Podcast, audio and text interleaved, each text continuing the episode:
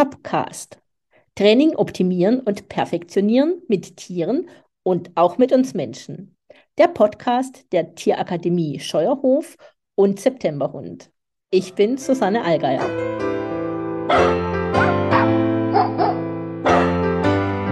Hallo, heute unterhalte ich mich mit Danielle Gerber. Sie ist Top-Trainerin bei der Tierakademie Scheuerhof und sie ist Hunde-Physiotherapeutin. Darum geht es auch heute in dem Podcast. Darüber hinaus ist sie aber auch Hundetrainerin. Sie ist T-Touch Practitioner und beschäftigt sich damit natürlich auch mit Medical Training Sie ist in der Nasenarbeit, im Tricktraining, in der Dummy-Arbeit zu Hause genauso wie im Obedience und all das macht sie auch mit ihren Hunden. Das heißt, sie ist in einem richtig großen Spektrum im Hundetraining auch unterwegs. Hallo, liebe Danielle, schön, dass du heute da bist. Vielen Dank, dass du mich eingeladen hast und ähm, wirklich herzlichen Dank. Fühle mich geehrt, bei dir im Podcast zu sein. Ja, und ich freue mich darauf, was wir heute alles über Hundephysiotherapie erfahren. Und eine Frage, die mir vorher aber noch so unter den Nägeln brennt, das ist, wie kommt es denn, dass du so breit aufgestellt bist?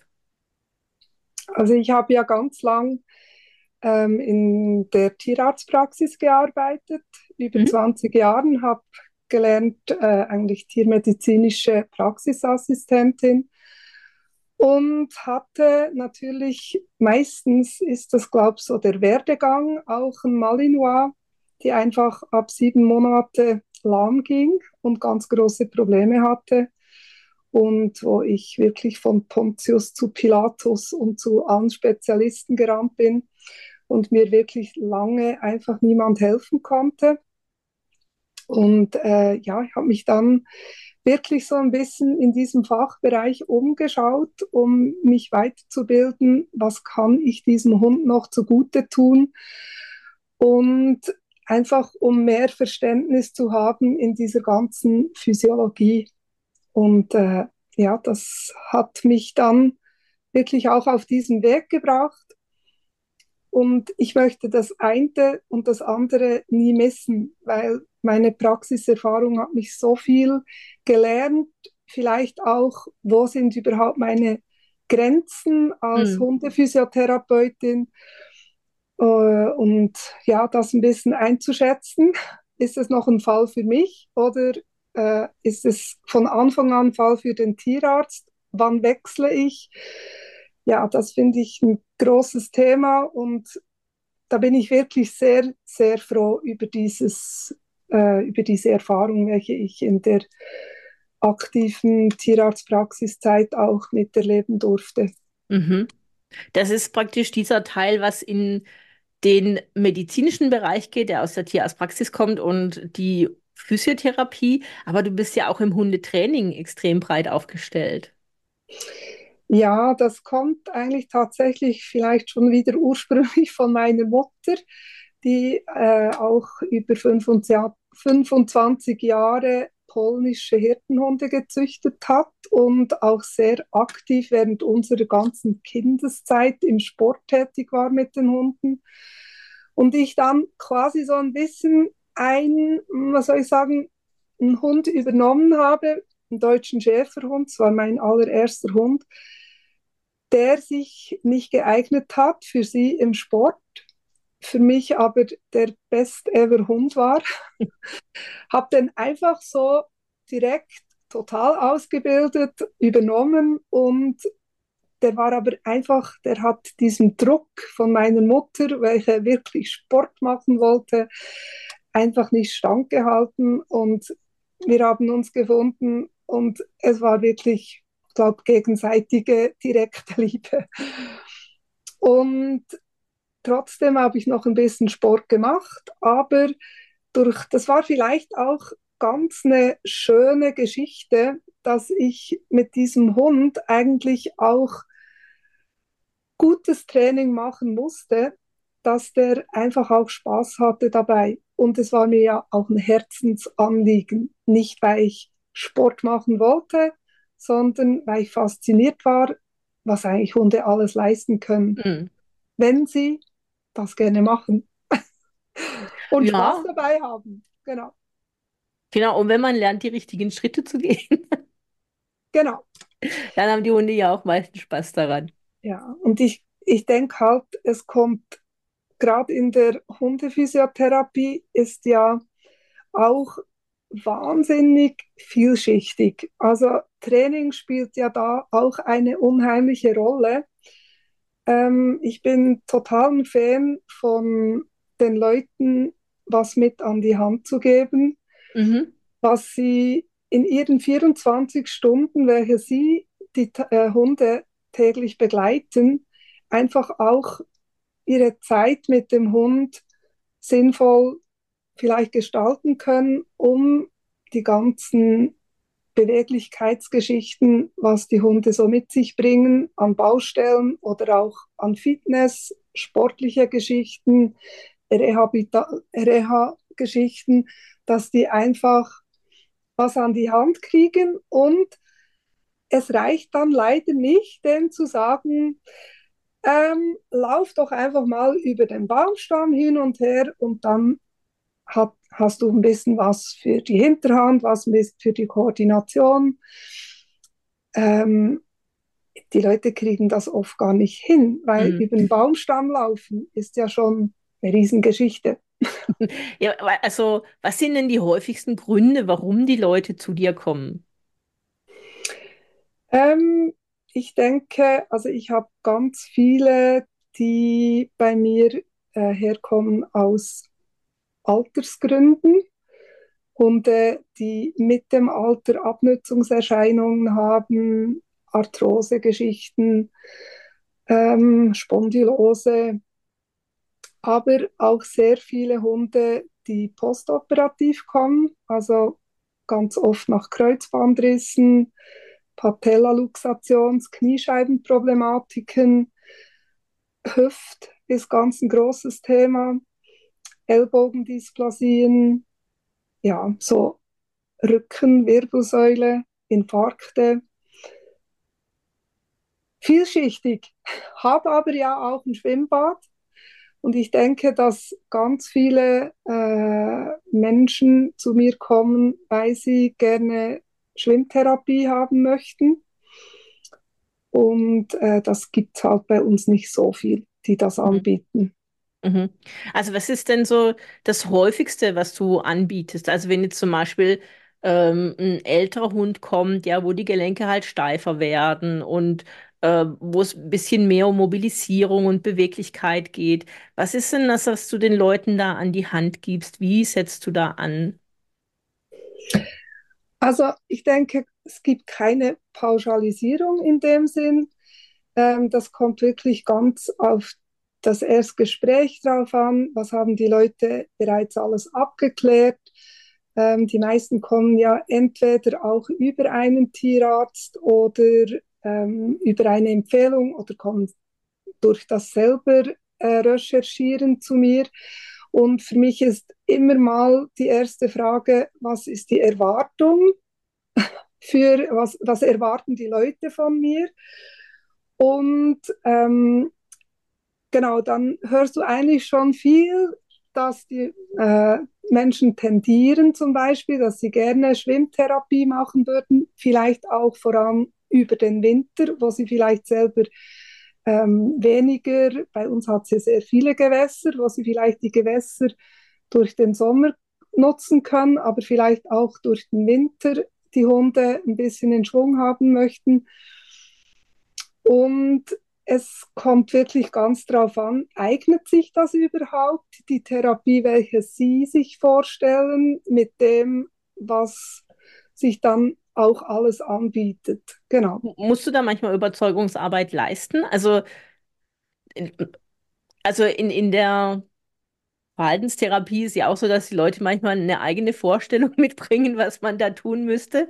Und dann muss man manchmal so ein bisschen, ja, die Leute tatsächlich mitnehmen, worum es wirklich geht. Und das ist manchmal auch ein Prozess. Kennst du das auch aus der Physiotherapie für Hunde, dass äh, du Leute in so einem Prozess mitnehmen musst, dass das ein bisschen anders abläuft, als das, was sie als Vorstellung mitbringen?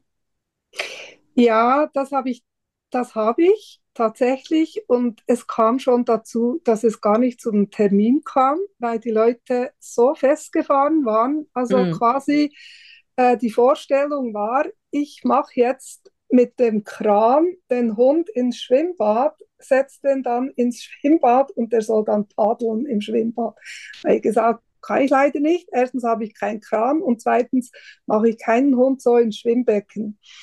Und ähm, es gibt gewisse Vorstellungen, wo die Leute wirklich fix im Kopf haben, wo ich dann sage, Entschuldigung, wir werden uns nicht finden. Und ähm, ja, es, ich glaube, man hört es oft am Erstgespräch am Telefon, passt das oder passt das nicht. Und mhm. ähm, meistens passt das ja ganz gut, wenn die Leute kommen ja öfters über die Internetseite und ich meine, wenn man das liest, auch äh, sieht man ja auch ein bisschen, wie man arbeitet oder ja. was einem am Herzen liegt. genau. Ja. Ja, das ist auch gut, wenn die Leute, also es ist ja gut, wenn sie so ein bisschen eine eigene Vorstellung haben. Und ähm, was dann so ein bisschen Fragen für mich manchmal aufwirft, ist, okay, wenn Sie jetzt so eine feste eigene Vorstellung haben, warum suchen Sie sich jemanden, äh, mhm. der, ja, der, der ja eigentlich Profi auf dem Gebiet ist und auf dessen Rat man hören kann und sollte? Ich denke halt, es ist auch oft, ähm, also ich glaube, man kann oft gar noch nicht am Anfang sagen, was sich eignet. Gerade zum Beispiel ähm, für die Schwimmtherapie äh, ist ja oft zum Beispiel Wirbelsäulenproblematiken, Rückenproblematiken ganz eine gute Sache, weil die Hunde ihre Balance halten müssen, Koordination ist, ähm, das Ganze durchbewegen ist. Aber äh, ich muss zuerst mal einen Hund sehen, wie der schwimmt, damit ich überhaupt sagen kann, eignet sich das oder nicht. Also es kann gut sein, gerade wenn der Hund im hinteren Bereich Probleme, Probleme hat, kann das ganz gut sein, dass durch das Schwimmen die Route zum Beispiel hochkommt, an der Oberfläche ist, weil der Hund sich auch mit der Route ausgleicht und die Kurve schwimmen muss, viel Bewegung in der Route hat, ähm, was er vielleicht zwischenzeitlich durch seine Problematik lieber, lieber hängen ließ. Also hat man da eigentlich eine andere Stellung und mehr mhm. Druck auf dem Kreuzbein. Und man muss es ausprobieren. Gewissen Hunden hilft das vielleicht was zu lösen, aber es kann genauso sein, dass es dem Hund wirklich nicht gut tut, wo ich dann sage, nee, Entschuldigung, Schwimmen wird wahrscheinlich nicht die Therapie welche für deinen Hund. Ja, oder meine Hündin zum Beispiel geht gar nicht ins Wasser.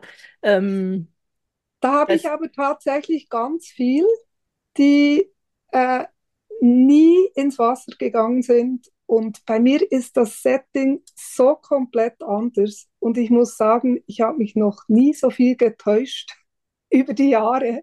Und deshalb mache ich überhaupt keine Prognose mehr, weil die Menschen, die kommen und sagen, oh, ist total wasserverrückt, da bin ich fast sicher, dass der Hund beim ersten Tritt ins Wasser sagt, Huch, was ist denn das?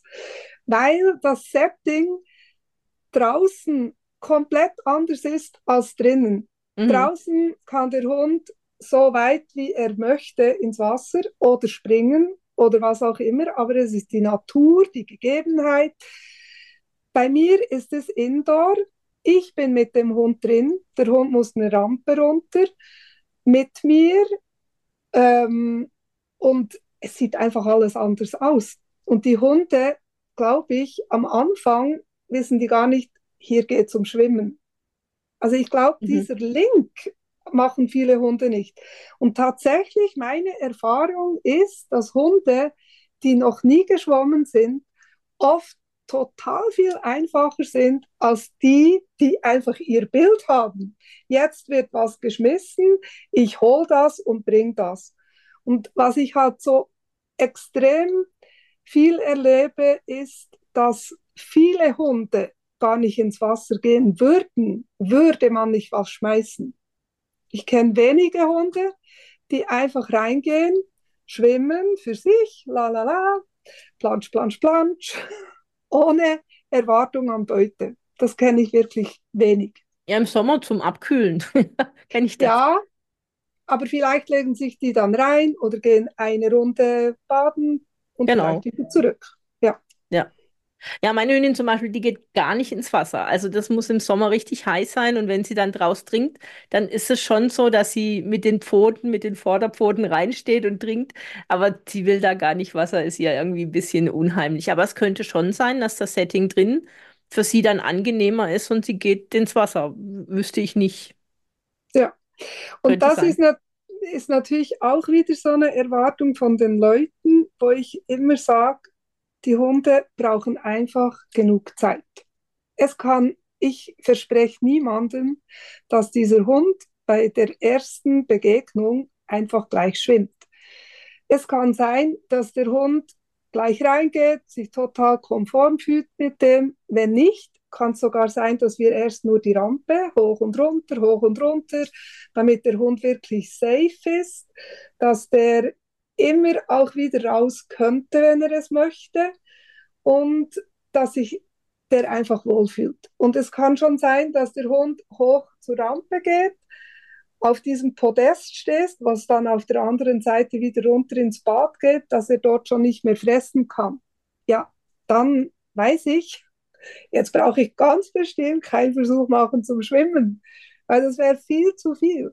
Und die meisten, wo ich ja dann habe, wo bei mir zur Schwimmtherapie kommen, das sind oft wirklich, werden oft langjährige Kunden, weil die einfach ganz regelmäßig kommen, weil sie einfach für sich, für die Hunde das Gefühl haben, dass das denen extrem gut tut. Mhm. Und genau, mir ist es das Wichtigste, dass die Hunde gerne kommen. Ja, auf jeden Fall. Also auf jeden Fall. Was mir dazu jetzt gerade eingefallen ist, ist, es gibt jetzt die Schwimmtherapie im Wasser und es gibt ja auch diese Unterwasserlaufbänder. Die, werden die noch angewandt oder ist, ins, ist man inzwischen eher dazu übergegangen zu sagen, nee, die Unterwasserlaufbänder sind etwas out inzwischen und man macht eher Schwimmtherapie?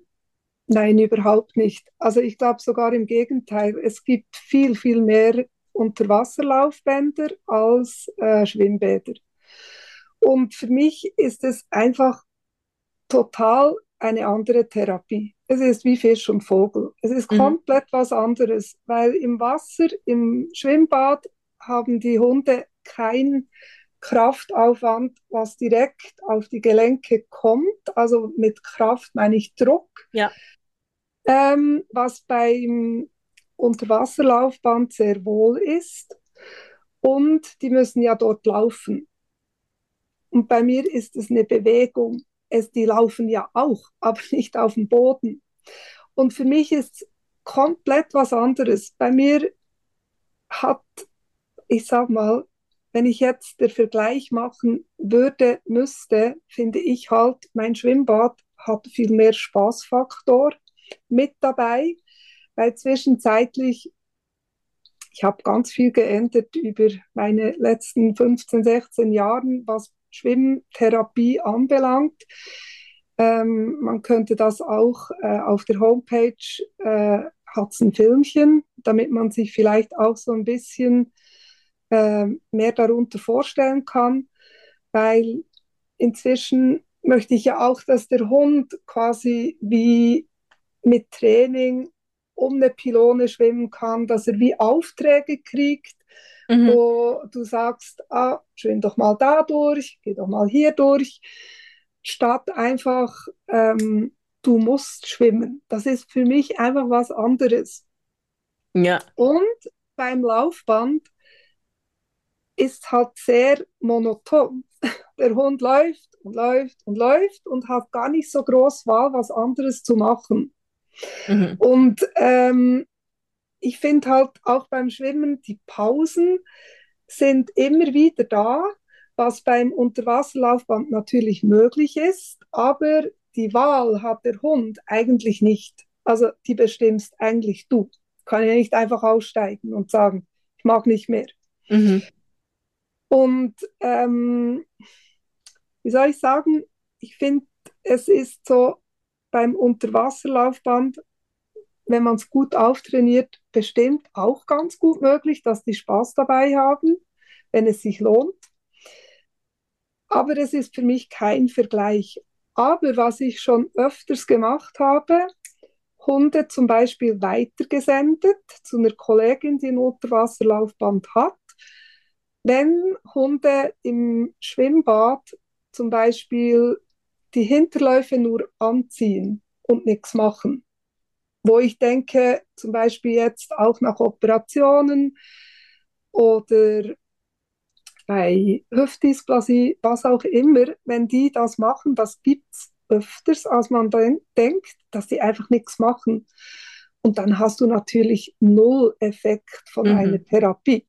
Und auch da, es, man kann das nicht wie zum Voraussagen. Man muss schauen, was macht er, wie schwimmt er, ist das effektiv oder nicht. Mhm. Also, was würdest du denn sagen, nach welchen ähm, operativen Eingriffen empfiehlt sich denn Physiotherapie? Du hast vorhin schon den Kreuzbandriss erwähnt, die Patellaluxation ähm, oder alles, was so mit Hüfte zu tun hat, künstliches Hüftgelenk wahrscheinlich. Ähm, aber die Bandscheibenhunde, das hast du vielleicht vorhin mit Infarkt gemeint. Also gibt es noch mehr, wo du sagst, nach was empfiehlt sich denn wirklich Physiotherapie? Das ist eine gute Frage, ja.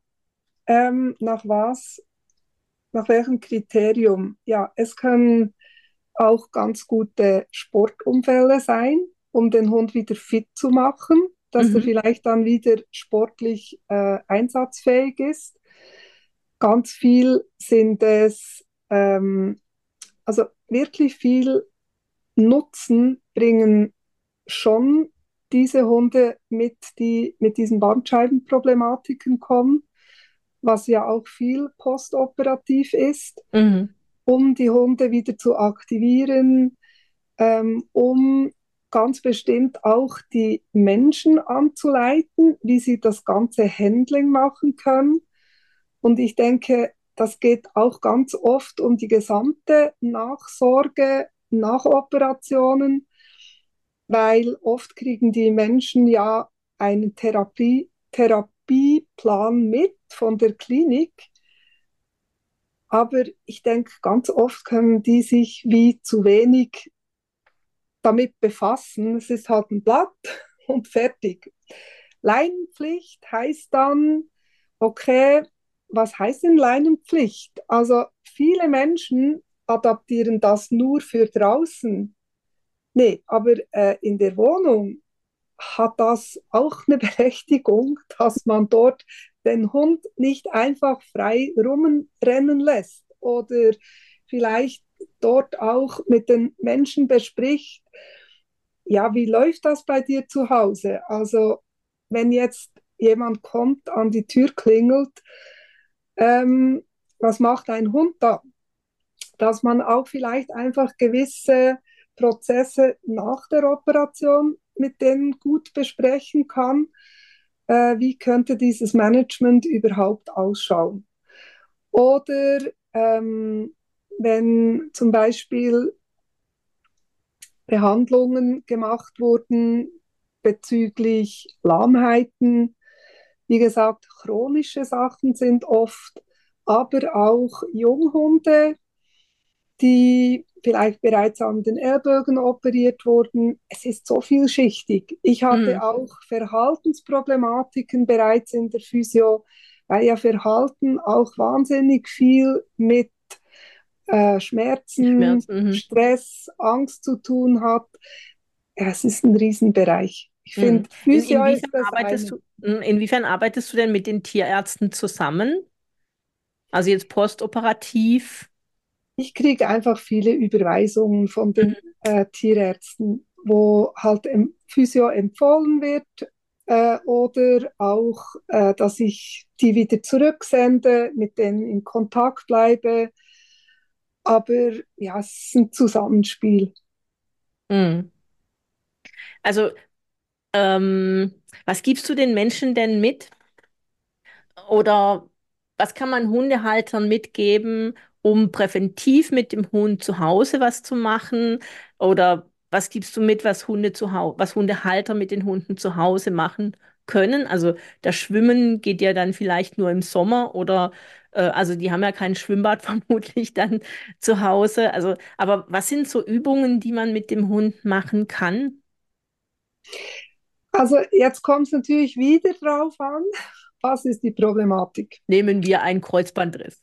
Ja, genau. Es könnte zum Beispiel Kreuzbandriss sein, das jetzt vielleicht postoperativ ist, ab diesem Zeitpunkt, wo die Beweglichkeit gewünscht ist, mehr Beweglichkeit gewünscht ist. Das kommt wieder auf vielleicht die Woche drauf an, was man dann aktiv macht. Was ich, wenn jetzt ein Hund früh kommt, nach einem Kreuzbandriss, ist mal das Erste, was ich den Hunden tatsächlich allen, man glaubt fast nicht, aber eigentlich allen lerne, ist, dass der Hund sich erstmal seitlich äh, hinlegt und zwar möglichst entspannt, ohne dass man dem die Füße wegzieht, sondern es einfach wie ein Trick aufbaut. Totstellen. Wie? Sich totstellen. Sich totstellen. Entspannt totstellen, genau. Ja. Weil für mich ist das zum Beispiel das Erste, was ich gerne hätte, um einen Hund wirklich behandeln zu können. Weil für mich fangen dort meistens die Probleme an. Die Menschen sagen dann, ja, ja, der legt sich schon hin. Dann sage ich mal, mach mal, wie geht denn das? Wups, Beine weg, Hund steif, liegt er da. Eigentlich, ja, ja, gut. Okay, Evaluation, der Hund liegt etwas steif. Ja, okay. Ich versuche dann immer erstmal, wie können wir das für den Hund angenehm machen, dass wir auch dieses Bein passiv durchbewegen können. Was ich total eine schöne Geschichte finde für die Leute zu Hause. Passiv durchbewegen heißt, dieses Gelenk in der Seitenlage ohne Gewicht vom Hund dass ich das Gelenk bewege. Also ein bisschen strecken, ein bisschen biegen, ein bisschen strecken, ein bisschen biegen, damit ich einfach diese ganze Gelenkgeschmeidigkeit auch wieder etwas fördern kann. Mhm. Verklebungen, dass das ein bisschen läuft. Und das geht halt nur, wenn der Hund entspannt liegt. Ich mache da das Gelenk steif. genau. Und da fängt für mich eigentlich die erste Problematik an. Und für mich ist das so eine wichtige Geschichte, wo einfach so schnell aufgebaut ist und die Menschen aber zu Hause auch was an die Hand kriegen, wo sie einfach einen schönen Trick aufbauen können. Mhm.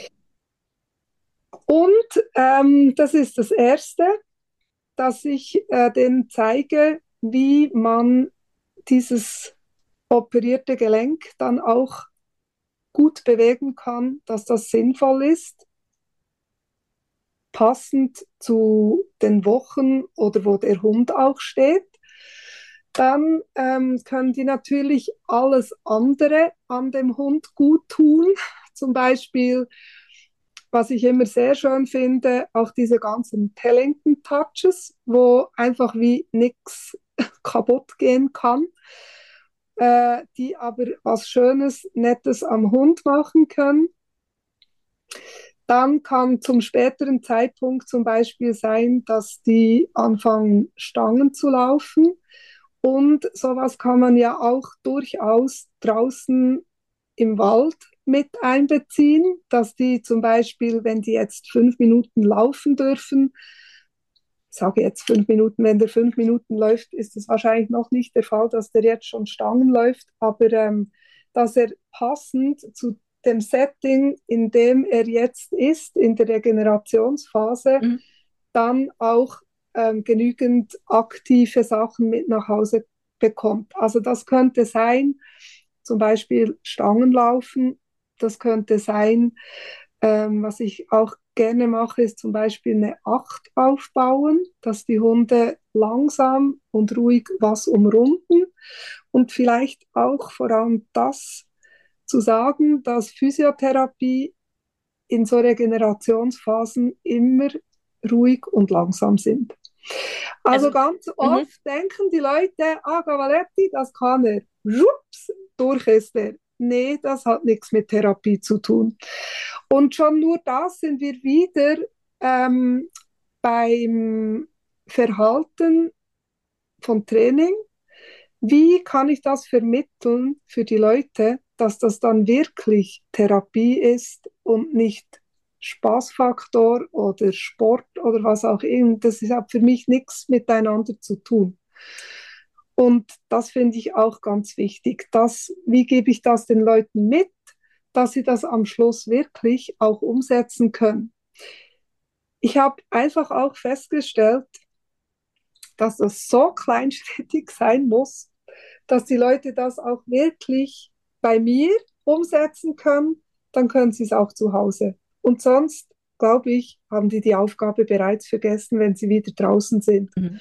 Also mir sind da jetzt zwei Dinge dazu gekommen. Das eine ist, ähm, man muss den Leuten ja auch vom, ein Gefühl dafür vermitteln. Also zum Beispiel ein Gelenk durchzubewegen, ist ja auch eine Sache von Gefühl dafür, dass ich es nicht mechanisch bewege, sondern ich muss ja mit dem Widerstand, der vielleicht auftaucht, umgehen. Oder ähm, was mache ich, wenn der Hund die Pfote wegzieht? Oder ja, also es ist ja immer so, es ist nicht nur das, dass man sagt, es ist ein Durchbewegen, sondern es braucht ein Gefühl dafür.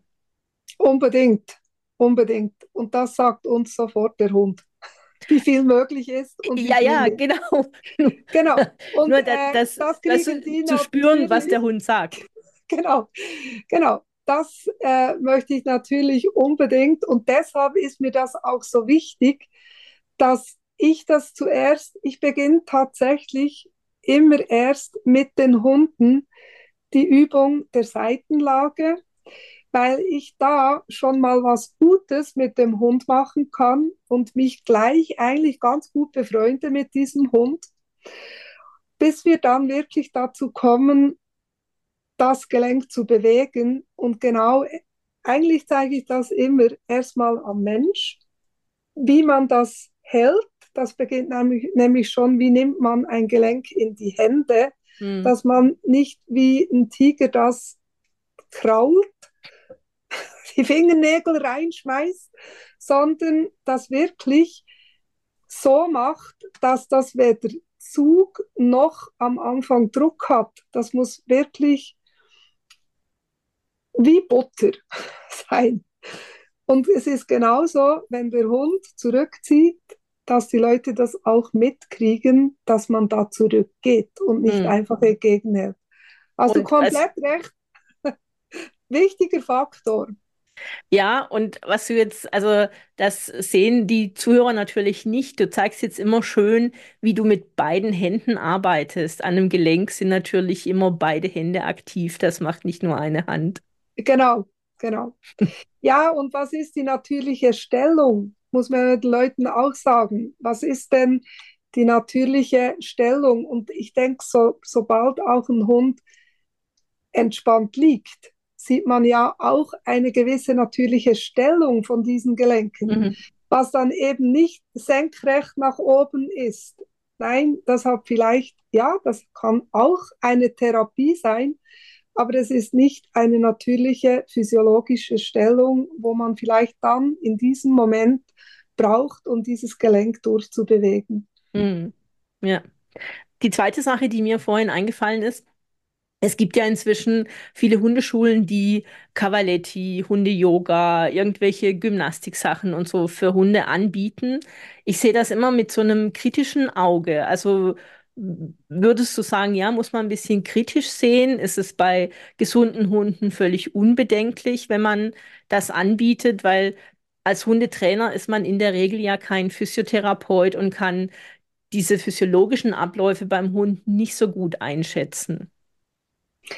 Ja, ich finde, es hat sehr viel zu bedenken, weil ich einfach denke, leider ist es heutzutage tatsächlich so, dass gesunde Hunde, hundertprozentig gesunde Hunde, sind heute eher eine Seltenheit. Mhm.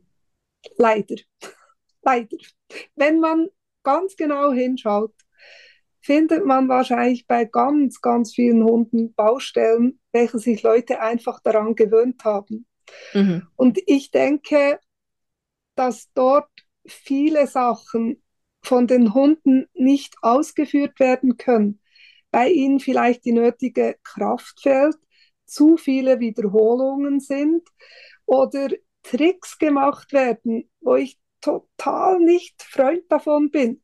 Also zum Beispiel, ähm, was ich überhaupt nicht mag, ist dieses Häschen, ähm, äh, wo der Hund hinten runter sitzt, vorne diese Kerze macht, also dieses Männchen Häschen praktisch, also ich kenne das glaube ich unter Männchen. Männchen, genau.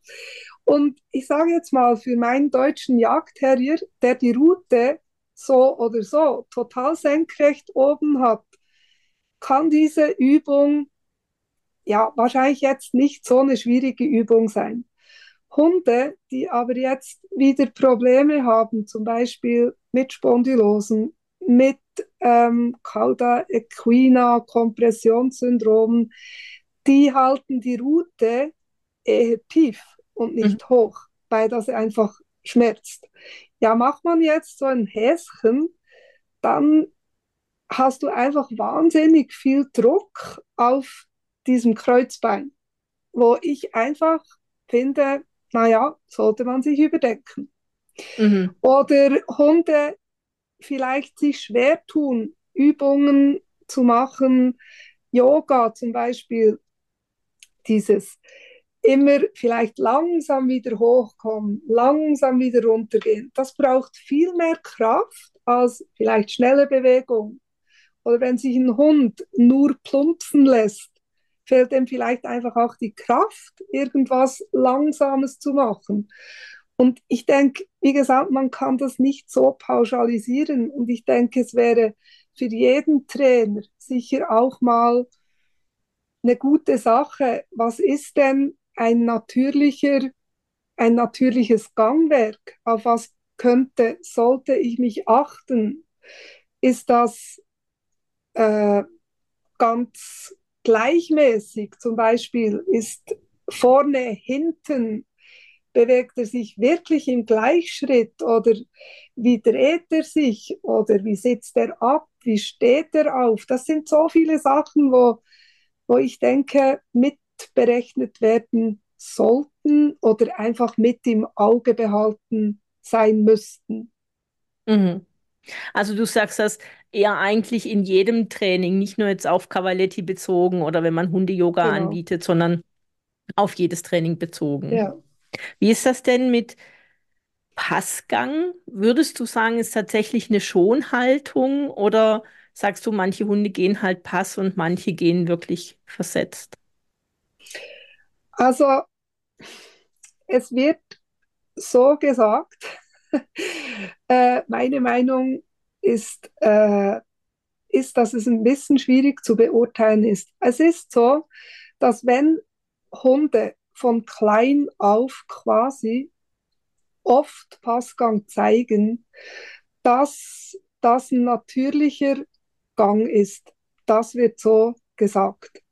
Wenn aber ein Hund zwei, drei, fünf Jahre kaum einen Passgang gezeigt haben, dann müsste man sicher genauer hinschauen. Weil ein Passgang ähm, gibt einfach ein anderes Gangbild, was dem Hund vielleicht ermöglicht, den Rücken weniger zu bewegen. Also, und dazu kommt, dass wir halt ganz oft viele Hunde an der Leine halten was dazu führt, dass die oft nicht in, einem, in, einem, in einer Geschwindigkeit laufen können, wo es für sie gut wäre. Also der Schritt ist zu langsam und der Trab zu schnell. und dann verfallen die Hunde oft in ein so ein Zwischending.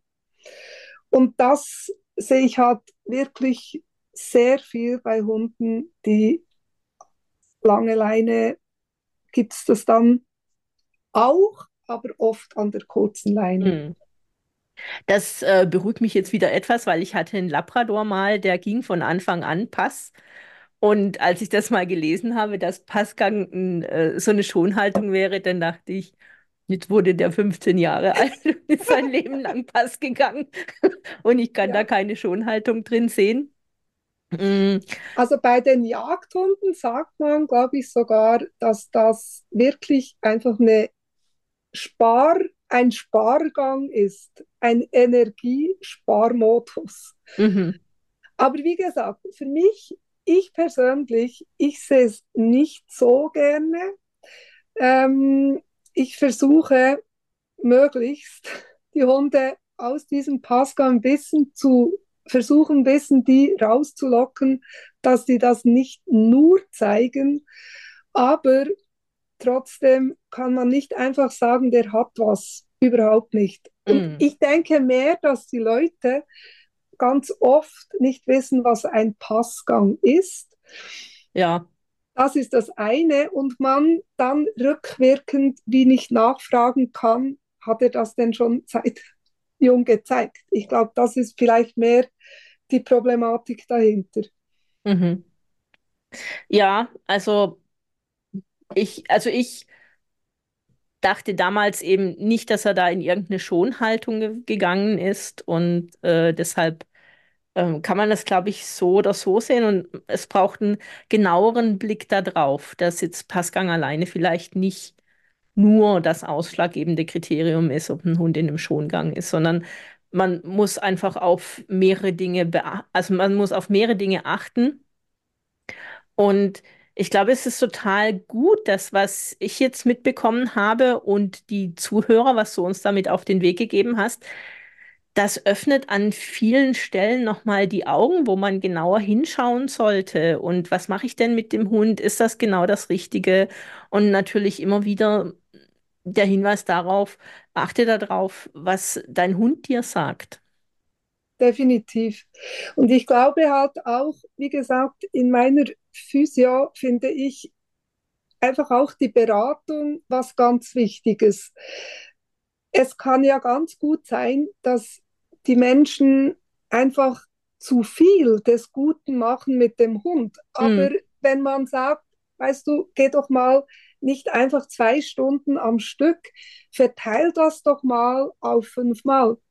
Dann kannst du vielleicht dem Hund schon viel geholfen haben, aber kürzere Strecken machen. Es heißt ja nicht, dass man bei äh, Hunden, die Probleme haben, heißt ja überhaupt nicht, dass man mit denen nichts mehr machen soll. Aber vielleicht ganz bewusst was kann ich zum Beispiel auf meinem Spaziergang einbinden, was für stärkende Übungen oder was für Koordinationsübungen könnten schlau sein für diesen Hund. Und dieses, dieses Paar, es ist ja immer der Mensch mit dabei, der das auch mit einbeziehen ja. könnte, wenn er möchte. Und ich denke, je mehr, dass man den Leuten was mit in den Alltag gibt, dass sie keinen zusätzlichen Aufwand haben, sondern das einfach mit in die Natur einbeziehen können, ist man, glaube ich, auch viel mehr gewillt, was zu machen. Als wenn ich denen jetzt sage, du musst das, das, das, das machen, jeden Tag, dann passiert das nicht. Ich weiß es tatsächlich aus eigener Erfahrung beim Physiotherapeuten, dass ich wirklich, ich komme nach Hause und denke, äh, also wie ging jetzt das nochmal? Genau. Und das finde ich halt, es ist so eine komplexe Geschichte, mm. wo ich denke, oder ähm, diese ganzen Hundespielgeschichten, wo ich ja immer sehr, sehr kritisch bin zum Leidwesen ganz vieler, wo ich dann auch immer sage, es geht nicht, dass man keinen sozialen Kontakt mehr pflegen soll mit anderen Hunden, aber es muss gut ausgewählt sein.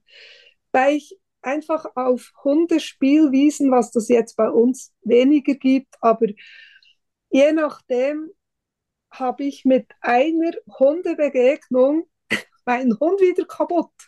Und wir können das vielleicht einfach zu wenig gut steuern. Und ich sage immer, mach was, was deinem Hund gut tut. Und was ich vielleicht zu diesem Ganzen noch ähm, wirklich, was mir noch wichtig ist, einfach auch gucken, dass man die Hunde wirklich möglichst schmerzfrei bringt. Mhm. Und das kriegen wir einfach nicht nur mit Hundephysiotherapie äh, zustande, wo ich einfach gut, manchmal denke, ist eine Medikation halt einfach auch gut. Unbedingt, genau, unbedingt. Und das ist vielleicht was, was oft erwartet wird. Ich gehe jetzt ein bisschen in die Physio, dann braucht es keine Therapie und schon gar keine Schmerzmittel. Nein, es kann total umgekehrt sein. also mhm. ich bin wirklich äh, gar kein Verfechter von Schmerzmedikation und wenn er es braucht, dann kann es sein, ob der jung oder alt ist, aber wenn es nötig ist, dann einfach bitte was geben, weil wir haben einen wirklichen Gewinn, weil der Hund sich weniger schont, Lebensqualität höher hat. Ähm, es gibt so viel mehr, was vielleicht möglich ist. Und ähm, wie soll ich sagen, vielleicht einfach auch ein Muskelaufbau möglich ist, was vielleicht durch seine ständige Schonhaltung und Schmerzen einfach nicht zu leisten ist. Und wir mhm. haben für mich keinen Gewinn. Und wie gesagt, es spielt das Ganze. Es ist das Ganze, was uns hoffentlich auch weiterbringt. Mhm.